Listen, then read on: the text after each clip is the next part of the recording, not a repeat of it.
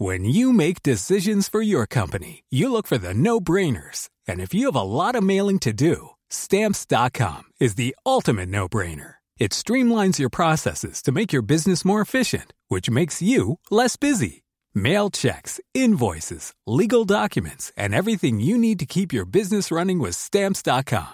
Seamlessly connect with every major marketplace and shopping cart. Schedule package pickups and see your cheapest and fastest shipping options from different carriers. With rates up to 89% off USPS and UPS rates. And with the Stamps.com mobile app, you can take care of mailing and shipping wherever you are. Make the same no-brainer decision as over 1 million other businesses with Stamps.com. Sign up with Code PROGRAM for a four-week trial, plus free postage and a free digital scale. No long-term commitments or contracts. That's Stamps.com. Code PROGRAM. Quasiment 19h sur CNews. Merci d'être avec nous pour Ça se dispute avec euh, Gilles-William Goldnadel. Bonsoir, cher Bonsoir, William. Elliot. Vous allez bien? Ça va quand je Vous avez mis le pull. Pas de col roulé? Non, mais je trouve que c'est bien un petit V. Ah, vous êtes en... J'aime pas les cols. Ah, J'ai beaucoup de compliments sur ce. Désolé, hein, j'aime pas les cols roulés. Vous avez une voix quand même assez... Ouais, j'ai une voix dure. J'ai attrapé froid ici. Oui, ça va être de notre faute. Non, non, mais tout est de notre faute. Oui, non, de toute on manière, très tout bien. Tout. C'est très... euh, Je vais vous dire... Pas une- vous, vous personnellement. Non, mais Julien, c'est très élégant. hein. Il y a un côté Barry White Ah, avec la voix. Non, c'est très très belle voix. Très belle moi, voix. je peux vous dire qu'hier soir. J'envie son bel organe. Euh, dans un instant, j'ai l'image surprise parce que vous avez eu le plan de l'émission, bien évidemment. Mais j'ai une petite surprise pour vous, juste après le point sur l'information. Ah bon La Croatie, premier pays qualifié pour les demi-finales du mondial au Qatar. Les Croates créent la surprise en sortant le Brésil au tir au but. 0-0 au terme des 90 minutes réglementaires et dans les prolongations, Neymar marque le premier, mais la Croatie égalise grâce à Petkovic. Dans la séance de tir au but, Marquinhos échoue en dernier. La Croatie se qualifie et affrontera l'Argentine ou les Pays-Bas en demi-finale. Le signal EcoWatt reste en vert ce lundi malgré le froid attendu. Le gestionnaire RTE ne prévoit pas d'aléas sur le réseau électrique en début de semaine prochaine malgré un pic de consommation et une vague de froid attendue. Le dernier signal orange émis par la plateforme date d'avril dernier. Enfin, Vladimir Poutine menace l'Occident de réduire la production de pétrole russe, une déclaration quelques jours après l'introduction par l'Union européenne, le G7 et l'Australie d'un plafonnement du prix de l'or noir à 60 dollars. Objectif affiché, limiter les revenus de Moscou pour financer son offensive militaire en Ukraine. Voilà pour le point sur euh, l'information avec Julien Drey, Gilles William Goldadel. Top départ de Ça se dispute. Je l'ai dit, image surprise. En fait, ce sont deux images. L'image d'hier et d'aujourd'hui à propos du président de la République. Hier, il était masqué Ouais. à Vienne. Regardez l'image, elle est très intéressante. hein. Et vous allez voir les deux séquences qui sont complètement différentes. Et pourtant, vous avez un jour un président qui est masqué. C'était à gauche, donc hier dans la Vienne, sur les recommandations de son ministre. hein, c'est ce qu'il va dire, vous allez l'entendre. Et à droite, ce vendredi en Espagne, non masqué. Alors l'Espagne suit de près l'évolution de l'épidémie. Seul pays à imposer le port du masque dans les transports et qui s'inquiète de la tripandémie, comme chez nous, c'est-à-dire bronchiolite, Covid et, euh, et évidemment euh, Bronchiolite. bronchiolite. Merci, cher Julien Drey. C'est quand même assez intéressant et, et on va rester sur cette image. Un jour avec, un jour sans, en termes de communication. Écoutez ce qu'il a dit et on en parle juste après. J'ai mis le masque, non pas parce que je, je vous rassure, je serai malade ou autre, mais je suis les préconisations de mon ministre de la Santé et face à la remontée de l'épidémie et de la, la conjonction, pense que c'est bien de faire de la pédagogie parce qu'on on n'a pas envie de revenir vers les obligations généralisées forcément. Regardez les images. Lui et, et le ministre sont masqués, personne d'autre ne l'est. Voilà. C'est tout, c'est de la com. C'est de la com. Euh, on sait très bien que ça ne marche pas et euh, ils veulent. On a décidé de plus emmerder les gens avec le masque. Qu'est-ce que vous en pensez? Masquer les jours pairs, non masquer les jours impairs? Franchement, en termes de communication, c'est quand même particulier. C'est Monsieur Macron. Moi, non, mais euh, très vite, j'ai, j'ai- j'ai- je me suis livré à une sorte de diagnostic euh, politique, hein, pas, pas psychiatrique. Euh, Je pense que Monsieur Macron est atteint de schi- schizophrénie politique. Et donc, il dit tout et son contraire. Quelquefois, c'est en même temps. Des fois, c'est tout et le contraire. C'est le lundi et différent du mardi. Donc, ça fait longtemps que je ne fais plus attention, très sincèrement. Julien Drey. Non, c'est un peu bizarre, oui, je suis d'accord. Sur- Surtout qu'il ne portait pas le masque avant. Il, l'a mis, il était en discussion et puis il l'a mis après. Bon, c'est un peu, ça fait un peu. pff, voilà. Bon, c'est l'image du jour. Franchement, voilà, je vous ai fait la petite surprise. Je voulais pas qu'on en parle très longtemps. Non, mais c'est quand même assez surprenant. une Mais sauf qu'on n'est pas surpris. Bah, Vous si, pu nous faire une belle surprise en annonçant la victoire du Brésil. Ça, ça aurait été une belle surprise. Oui, bah, Ça, malheureusement, je suis pas. euh, oui, c'est raté. On peut rien vous demander. En Rien revanche, de sympa. hein. L'autre image du jour, les camps de migrants. Et là, euh, en France, problématique toujours déplacée, jamais réglée. Boulevard de la Chapelle, dans le 18e arrondissement de Paris, euh, vous avez un camp avec 300 euh, migrants, un camp qui a été démantelé, attention, 17 fois cette année. 17 fois cette année. Anne Hidalgo n'a pas fait le déplacement pour rien, elle est restée 10 minutes, aucun échange avec les habitants. Et puis une séquence où elle est euh, invectivée. Le point sur place avec Gauthier Lebret et on en parle juste après. Oui, le but de la visite euh, d'Anne Hidalgo aujourd'hui euh, au camp euh, de migrants derrière moi, boulevard de la Chapelle, était très clairement de rendre responsable l'état de la situation sur place. Une visite très courte, hein, même pas une dizaine de minutes. Elle a refusé d'échanger avec les riverains. Certains l'ont interpellé, lui demandant eh bien, des comptes, disant qu'il fallait améliorer la situation avant les Jeux Olympiques de 2024 et pas seulement pour les JO. Refus de répondre de la maire de Paris. Pareil, refus d'échanger avec les euh, élus euh, d'opposition. Un conseiller euh, LR avait fait du 18e arrondissement avait fait un communiqué hier pour eh bien critiquer la politique de la ville de Paris, disant que c'était une politique, je le cite, pro-migrants, qui n'en avait que faire des habitants. Pareil, refus d'échanger donc de la maire de Paris. Elle ne s'est pas avancée hein, dans le camp de migrants. Elle a fait son point presse devant le camp, à peine, je vous le disais, une dizaine de minutes. La situation est assez critique hein, ici sur place. Vous voyez derrière moi les pancartes sur les images d'Olivier Gangloff. Ces migrants réclament un logement puisque c'est toujours pareil. On l'a vu encore aujourd'hui. La maire de Paris et euh, l'État eh se, renvoient à la balle puisqu'il manque des places d'hébergement d'urgence pour loger euh, tous ces migrants. La mairie de Paris a donc proposé à l'État d'en mettre 1000 à sa disposition. Ici, on est devant euh, 300 migrants, principalement de jeunes hommes afghans, inexpulsables évidemment vers l'Afghanistan et le régime des talibans. On n'a aucune relation diplomatique euh, avec eux. Mais en plus, moi, j'étais venu sur place il y a un mois dans ce même camp de migrants avant son euh, démantèlement. Et vous aviez des personnes eh bien, qui étaient en situation régulière, qui avaient fait une demande d'asile. Ce sont principalement les Afghans qui font une demande d'asile aujourd'hui à la France. Et certains ont une réponse favorable et donc sont en situation régulière. Il faut rappeler que, évidemment, c'est un jour sans fin, tant pour les migrants que pour les riverains, puisque ce camp a été démantelé 17 fois depuis le début de l'année. C'est ce que je vous disais 17 fois. Alors il y a beaucoup de choses. D'abord sur la forme, Anne Hidalgo qui vient, qui ne parle pas avec les riverains, qui ne parle pas avec les associations, qui ne va même pas dans le camp et qui reste moins de 10 minutes. Alors écoutez, euh. Vous restez sans voix. Ah non, non, non, non, non, je vous dire, Madame. euh, maintenant, Madame euh, Hidalgo renvoie euh, la responsabilité à, l'État, sauf que Madame Hidalgo, flanquée de son maire adjoint communiste, Monsieur Yann Brossard, déclarait il y a quelques, quelques années que les migrants sont les bienvenus à Paris. Donc, elle, elle ajoute, elle sa voix à la cohorte de gens qui a laissé à penser à certains migrants qu'ils étaient les bienvenus et que, bien entendu, euh, ils seraient logés décemment. Donc, Madame euh, Hidalgo est directement responsable de cet appel d'air, si j'ose dire, qui a fait venir des migrants euh, par centaines de milliers sans qu'on sache exactement s'en occuper avec tous les problèmes annexes à ça. Donc, pardon, alors, la seule joie mauvaise que j'ai eue, en, en voyant et entendant tout cela, c'est un, un- un des, une des personnes, il y avait un Parisien qui a dit, euh, j'ai j'ai entendu dire, et c'était pas mal dit, euh, on, on a mis 200 ans pour faire de Paris la plus belle ville du monde, et vous avez, eu deux- vous avez mis deux mandats pour en faire la poubelle du monde. J'ai trouvé ça assez bien dit. Julien Drey.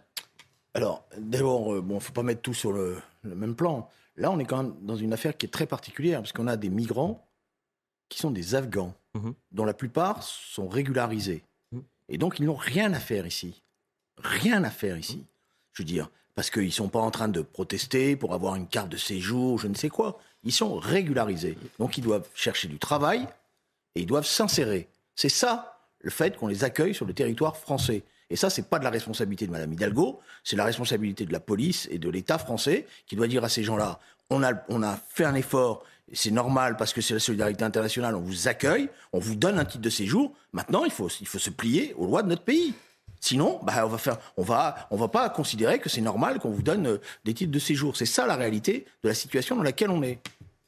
Je me permets de dire quand même, ça n'invalide pas ce que vient de dire Julien Drey, mais je me permets de dire quand même, c'est une réflexion métapolitique d'une certaine manière.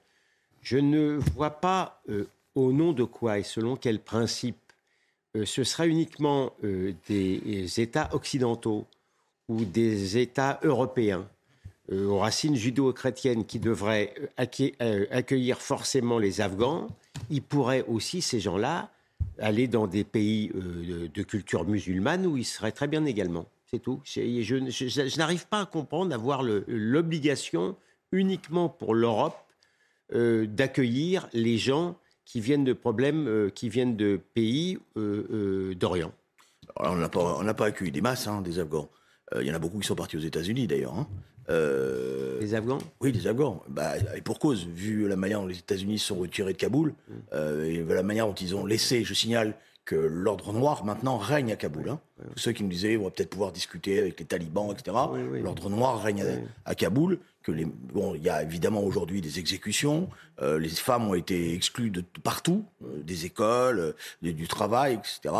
Bon, il n'y a pas de résistance d'ailleurs, très peu, parce qu'ils sont tellement écrasés par ça. Bon, donc on a, on a fait un petit geste, parce qu'on avait nous-mêmes été amenés à intervenir en Afghanistan. Voilà, bon. Non, mais que. que, que, C'est, je crois, le pays où il y a plus de demandeurs d'asile, hein, l'Afghanistan en France. Oui, mais voilà, non, mais voilà. Donc, je, suis certain que dans la manière calamiteuse dont euh, l'Amérique de Biden s'est comportée euh, lors, de, lors, de la prise de Kaboul par les talibans, explique que euh, certains Afghans, notamment lié à l'armée américaine. Bah, c'est l'Amérique de Biden, mais c'est l'Amérique de Trump aussi. Hein. Non, non, ah non. parce que Trump, il n'avait ah pas, il avait ah pas non, plus résolu la situation. Ah non, non, Julien, je parle de la manière. Il a liquidé, il a, il a, il a liquidé les choses. quoi, je, je, Non, je parle de la manière où en 24 heures.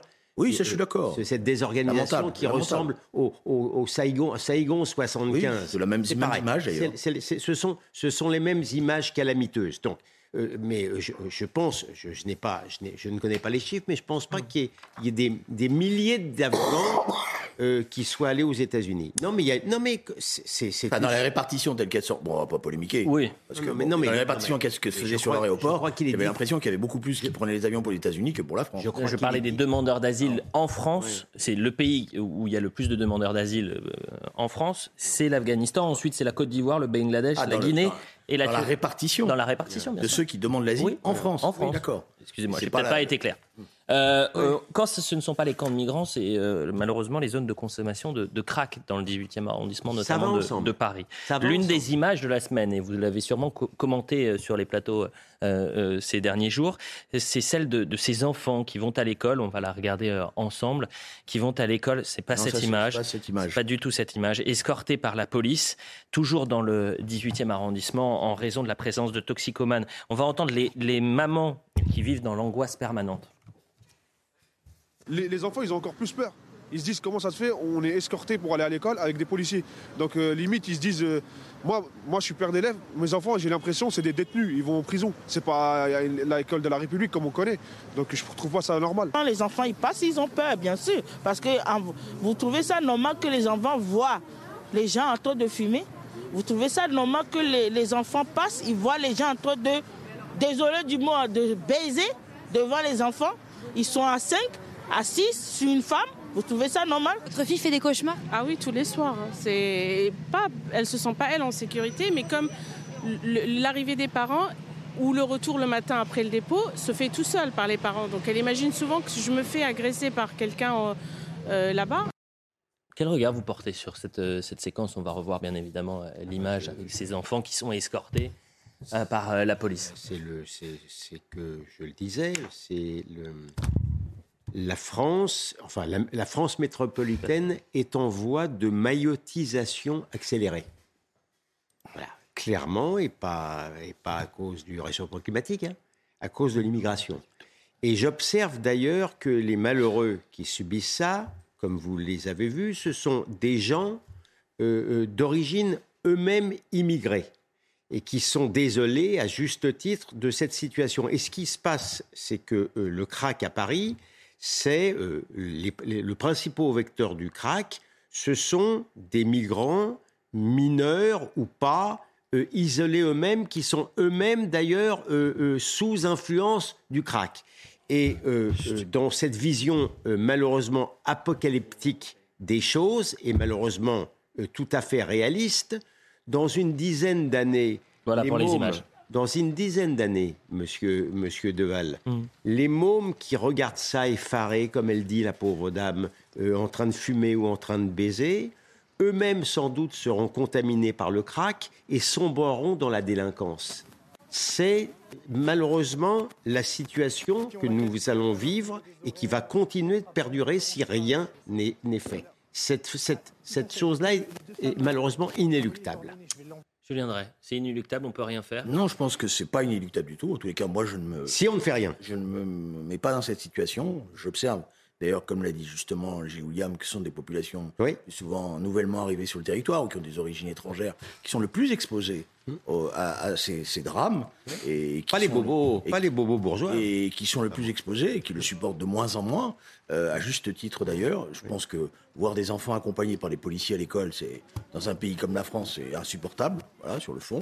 Il y a une démission de l'État. Voilà, sur le fond, il y a une démission de l'État. Dans la gestion de tous ces problèmes-là, on a le sentiment que l'État repasse euh, euh, le bébé, si vous me permettez cette expression, euh, soit à la mairie, soit à des accords, etc. C'est pas vrai. Je veux dire, le crack, ça fait des années qu'on en en parle. Il faut des places pour traiter les malades et il faut expulser ceux qui sont en situation irrégulière. C'est pas compliqué quand même. Avançons, mais c'est vrai que cette image, euh, espérons qu'on ne la revoie plus ces, ces prochaines semaines et ou voire ces prochains jours.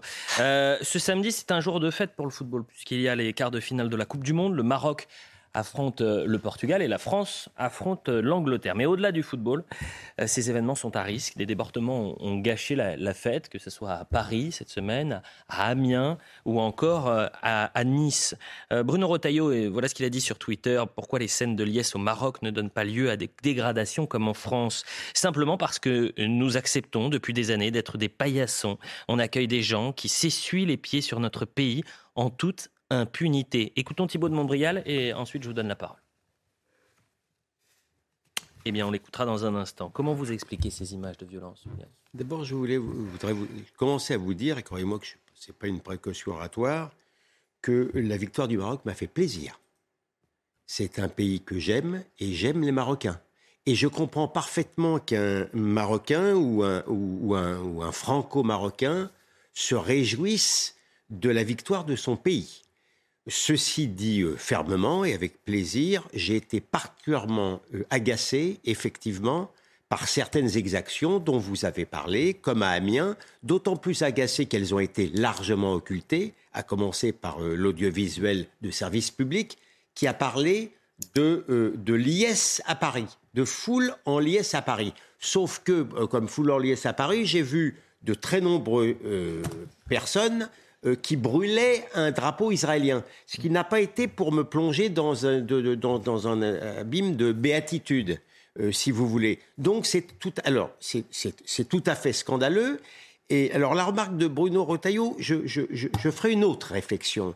C'est que les, les Marocains au Maroc se sont réjouis dans la, la plus grande allégresse. Mais ce ne sont pas les Marocains de France. Malheureusement, les, les, certains, Dieu merci, ça ne représente pas tous les Marocains de France, mais certains Marocains de France ont été plongés dans une, euh, une sorte d'éprouvette euh, française où on leur a expliqué, c'est toujours ce que je dis, et notamment l'extrême gauche, que les Français étaient des salauds, de racistes, franchouillards, etc.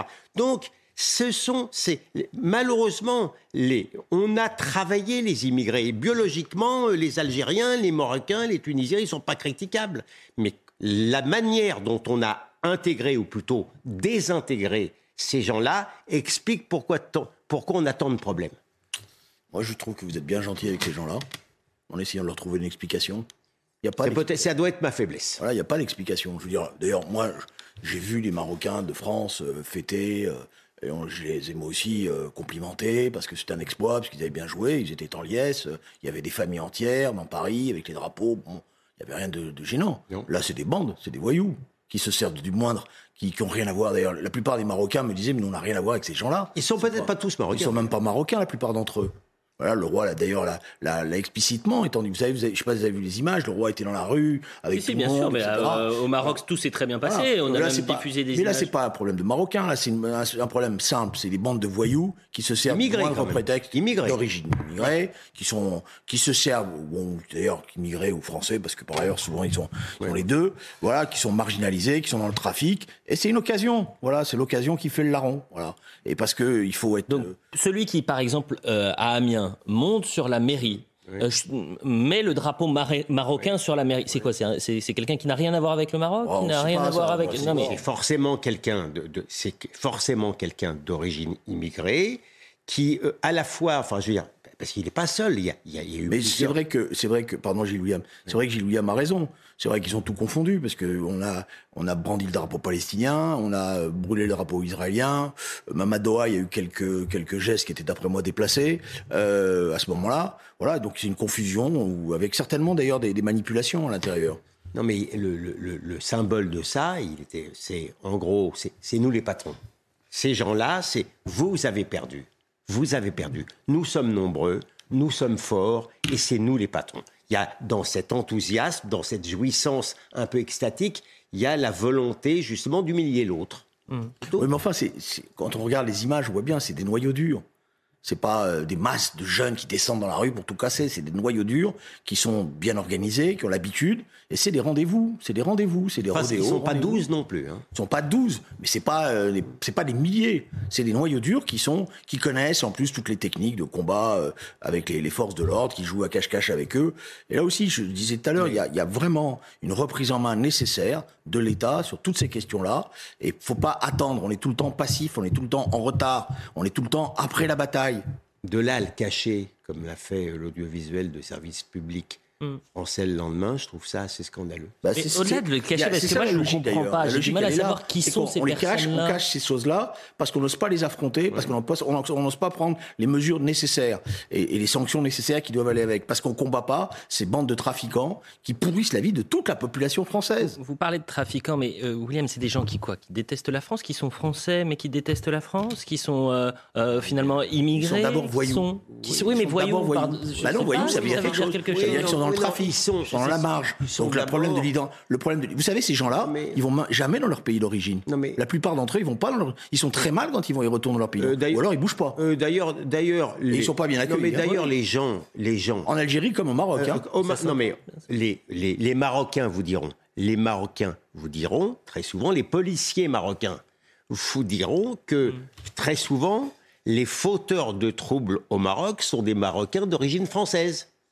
Voilà ce qu'on souvent c'est le discours qu'on entend au Maroc. Alors bien entendu, ça ne représente pas toute la pollution des Marocains de France. Mais alors ils sont voyous, oui. Mais qu'est-ce que ça dit de notre Non, assimilation. Qu'est-ce que ça dit Ils C'est des sont gens, c'est aussi- des. Ils sont aussi Non, voyous. ça dit, Non. ça dit une chose sans, sans dire. Vous pouvez pas. Qu'est-ce que vous voulez dire Vous voulez critiquer le système assimilationniste français, mais vous avez, vous le dites vous-même, vous avez des milliers de Marocains qui vivent très bien en France. Mhm. Vous avez des milliers de jeunes qui ont des parents marocains et qui sont devenus des citoyens français. Mhm. Donc c'est pas le système assimilationniste, c'est la, la marge qui s'est créée chez un noyau dur qu'on n'arrive pas à casser parce que effectivement il y a un discours peut-être de culpabilité euh, Mhm. euh, historique etc mais il y a aussi des ferme- une fermeté de comportement qui n'a pas été à la hauteur de ce qu'il faudrait avoir depuis plusieurs années Vous souscrivez, William Pardon? Vous Oui, souscrivez? oui, oui, oui. Eh bien, écoutez, c'est dit.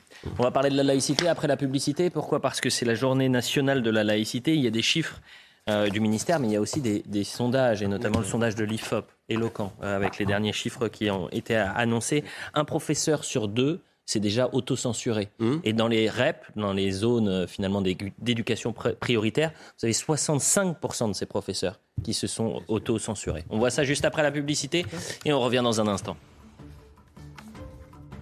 Quasiment 19h30 sur CNews, la deuxième mi-temps de euh, Ça se dispute. Julien Drey face à Gilles William Goldnadel. On va parler de la laïcité dans un instant et du moins ces atteintes à la laïcité, ces professeurs qui s'autocensurent. 65% des professeurs se- s'autocensurent dans les REP, les zones d'éducation prioritaire. Le point sur l'info d'abord et on voit ça dans un instant. François Braun appelle à un sursaut de la vaccination contre le Covid-19. Seulement 2 800 000 personnes sont vaccinées depuis début octobre. C'est bien moins que nos voisins européens, précise le ministre de la Santé. À quelques jours des fêtes de fin d'année, il enjoint également les Français à remettre le masque dans les transports en commun. En Israël, Benjamin Netanyahou obtient un délai de 10 jours pour former un gouvernement. Le Premier ministre doit composer avec ses alliés de l'extrême droite et des partis religieux. Arrivé en tête des élections législatives du 1er novembre, Benjamin Netanyahou a été désigné le 13 novembre pour former un gouvernement dans les 28 jours suivants. La Croatie, premier pays qualifié pour les demi-finales du mondial au Qatar. Les Croates ont sorti le Brésil au tir au but, 0-0 au terme des 90 minutes. Dans les prolongations, Neymar joue un 1-2 avec Rodrigo, ça va vite, c'est fluide, Neymar dribble même le gardien croate avant de marquer. Mais à 5 minutes de la fin du match, la Croatie égalise grâce à Petkovic, place donc au tir au but. Le Parisien Marquinhos échoue en dernier, la Croatie se qualifie donc et affrontera l'Argentine ou les Pays-Bas qui s'affrontent ce soir.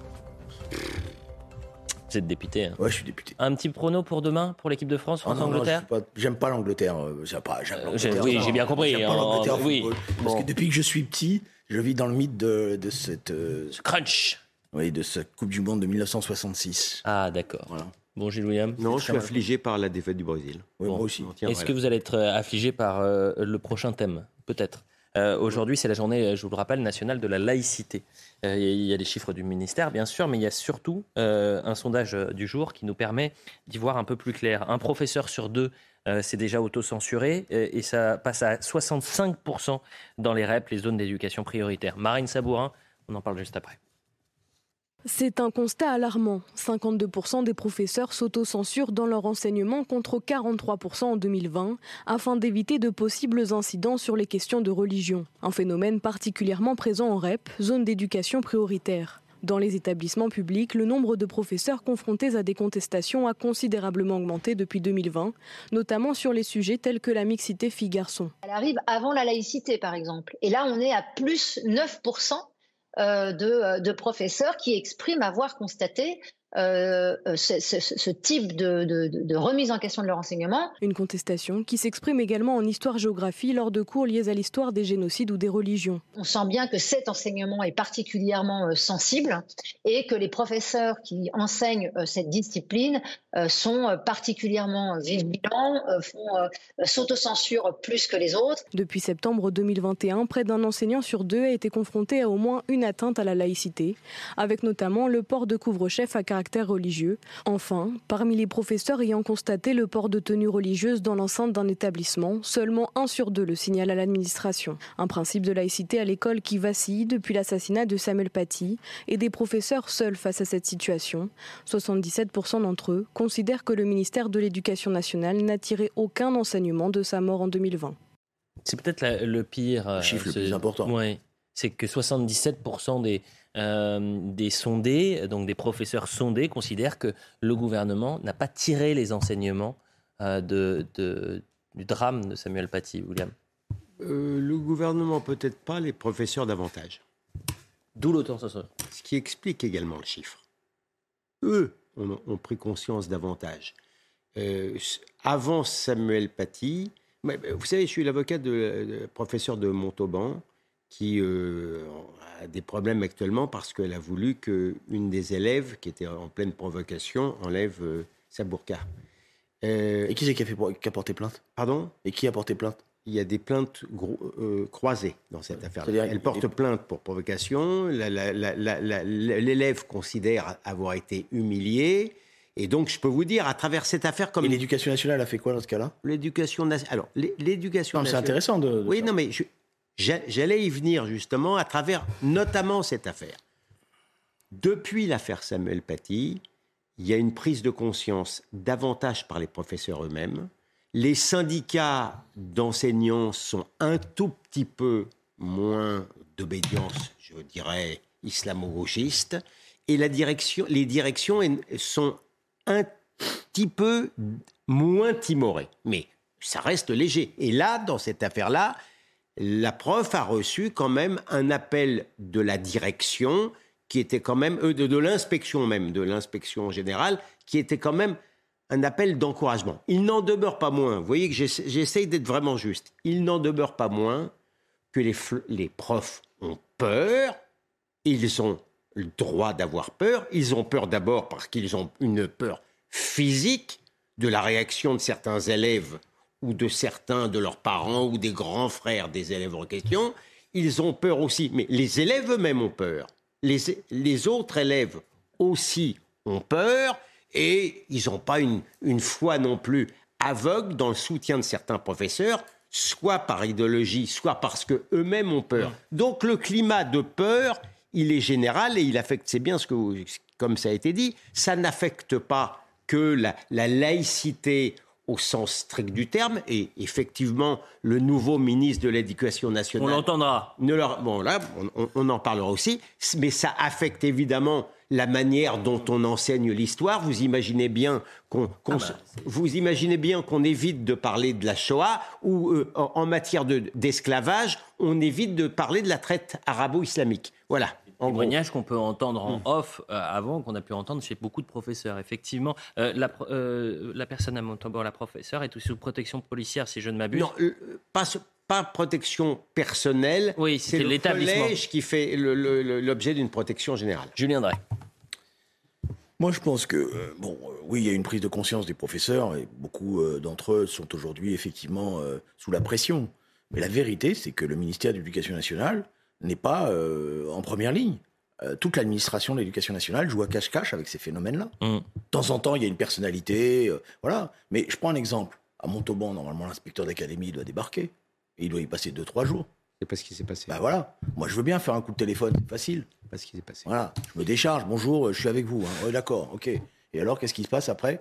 Rien. Donc euh, rien. Voilà. Donc c'est c'est ça le problème qui est posé. Et pareil pour le ministre. Je veux dire, le ministre au lieu de, de faire, je sais pas ce qu'il fait d'ailleurs, j'arrive pas à comprendre. Ah, Oui, je on y vient. à- on y vient. Vous vous souvenez, euh, William Moi, je suis honnête. J'ai dit au Je début. sais, je sais que vous êtes Vous souvenez au début Ah, avec euh, de- la je ma- sais. comment il m'a mal Il a dit j'attends de voir. non, Il a non, dit j'attends. mal- oui, Non, non, non, non, non. Il a dit j'attends de voir. Oui, c'est J'ai pas mal. Il a dit Il n'a pas j'attends de voulu voir. faire de procès d'intention. complètement. Parce que je fais pas de procès d'intention. Voilà, et ben, je, je Il a je m'étais permis de donner le cursus de ce Oui, monsieur, mais apparemment ça n'a pas Je suffi. m'en Non, souviens très bien. de Je lui ai donné sa chance. Voilà, je lui ai donné sa chance parce que je me disais peut-être qu'il va avoir tiré des certain nombre, mais je comprends pas ce qu'il fait. Êtes déçu. Et oui, parce que je pense que sur ces questions-là, Mm. il est en retard. Voilà. Il est en retard parce que il c'est- on est aussi beaucoup dans la symbolique, c'est-à-dire les familles qui manipulent ces enfants ou ces enfants qui sont pas manipulés d'ailleurs des fois, hein, qui, qui jouent à la provocation par rapport. Si vous- ils avaient en face d'eux une administration ferme, des sanctions réelles, s'il y avait euh, des rappels à l'ordre, euh, euh, s'il y avait des exclusions temporaires parfois, euh, s'il y avait des parents qui étaient convoqués en disant c'est pas comme ça que ça se passe, etc.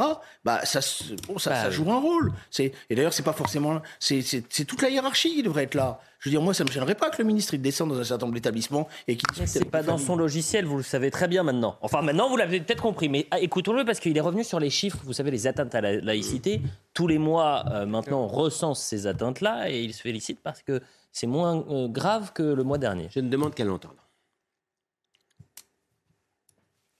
Chiffre est de 353 euh, atteintes euh, à la laïcité, 353 euh, signalements. C'est donc une baisse par que le mois rapport. dernier. euh, c'est une baisse par rapport au, au mois d'octobre. On revient au niveau du mois de septembre, en fait, voilà, à peu en près. fait, ça nous incite évidemment à, à continuer, à la fois à continuer en veillant à bien appliquer la loi de 2004 avec fermeté et avec euh, discernement, en accompagnant les équipes pédagogiques, en formant aussi les enseignants, les chefs d'établissement. Avec lui. Ah moi je rêverais oui. Mais je rêverais de. Vraiment, on lance un appel à Non, parce Papendiaï. que moi j'avais beaucoup d'amis qui étaient William venus me et voir. Julien, Moi, j'avais beaucoup d'amis qui étaient venus me voir en me disant tu vas voir, il est formidable, il a une, un vrai un vrai savoir, etc.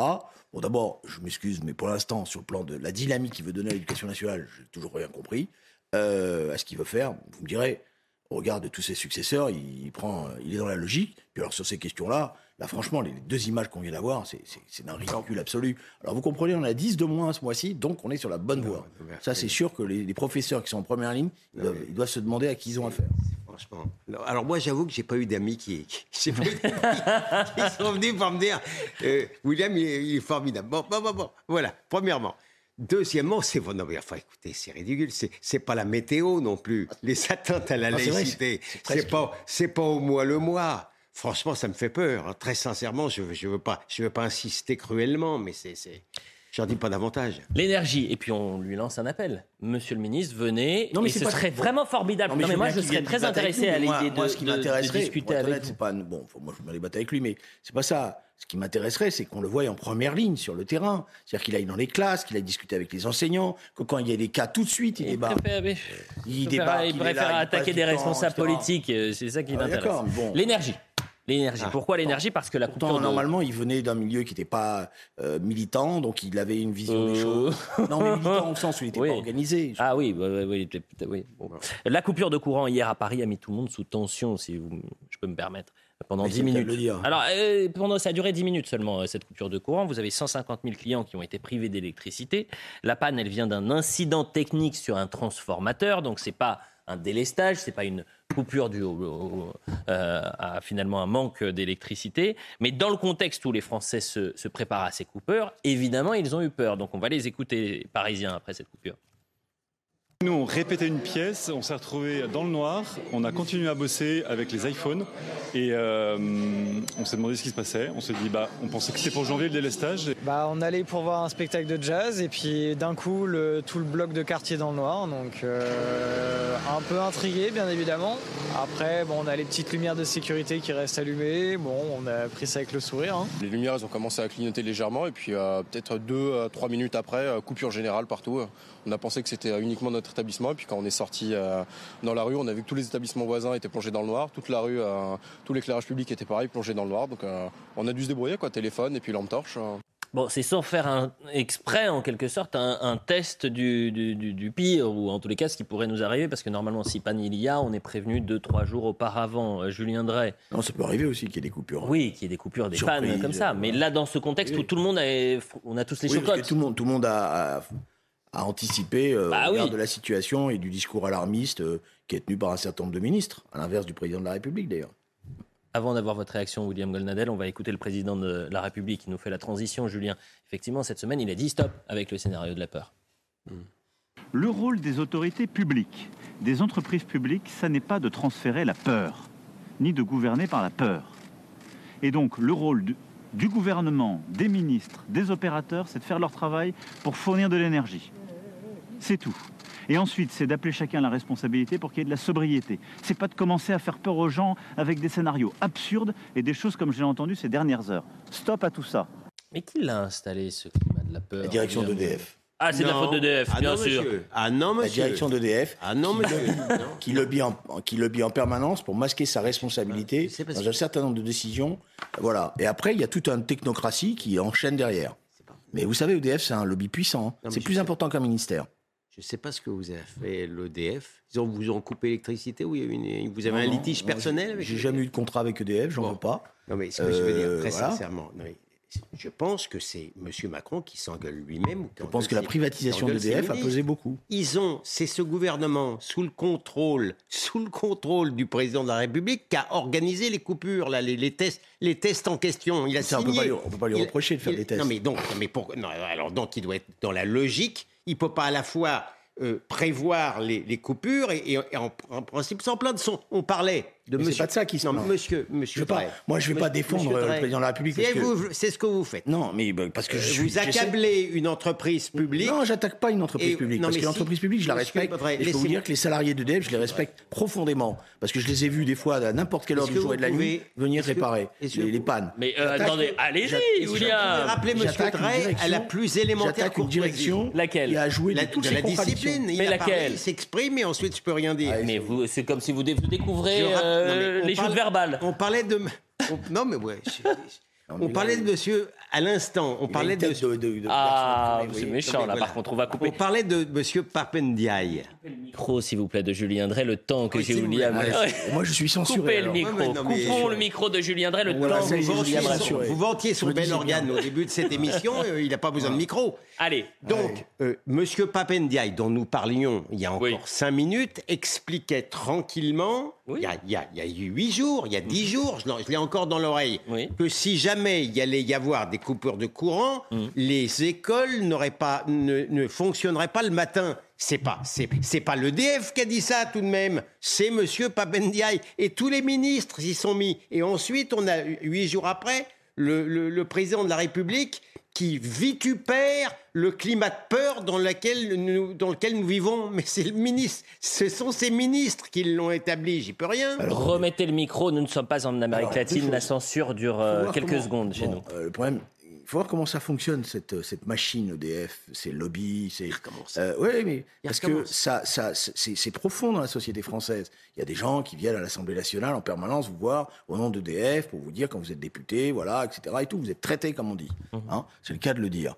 Euh, le problème, c'est qu'EDF a pris des retards dans la réparation des centrales nucléaires parce que comme ils ont appliqué à la lettre euh, les décisions, ils ont fait n'importe quoi. Les décisions Oui, parce qu'on devait fermer que Fessenheim, on ne devait pas fermer le reste. Ah, d'accord. Voilà.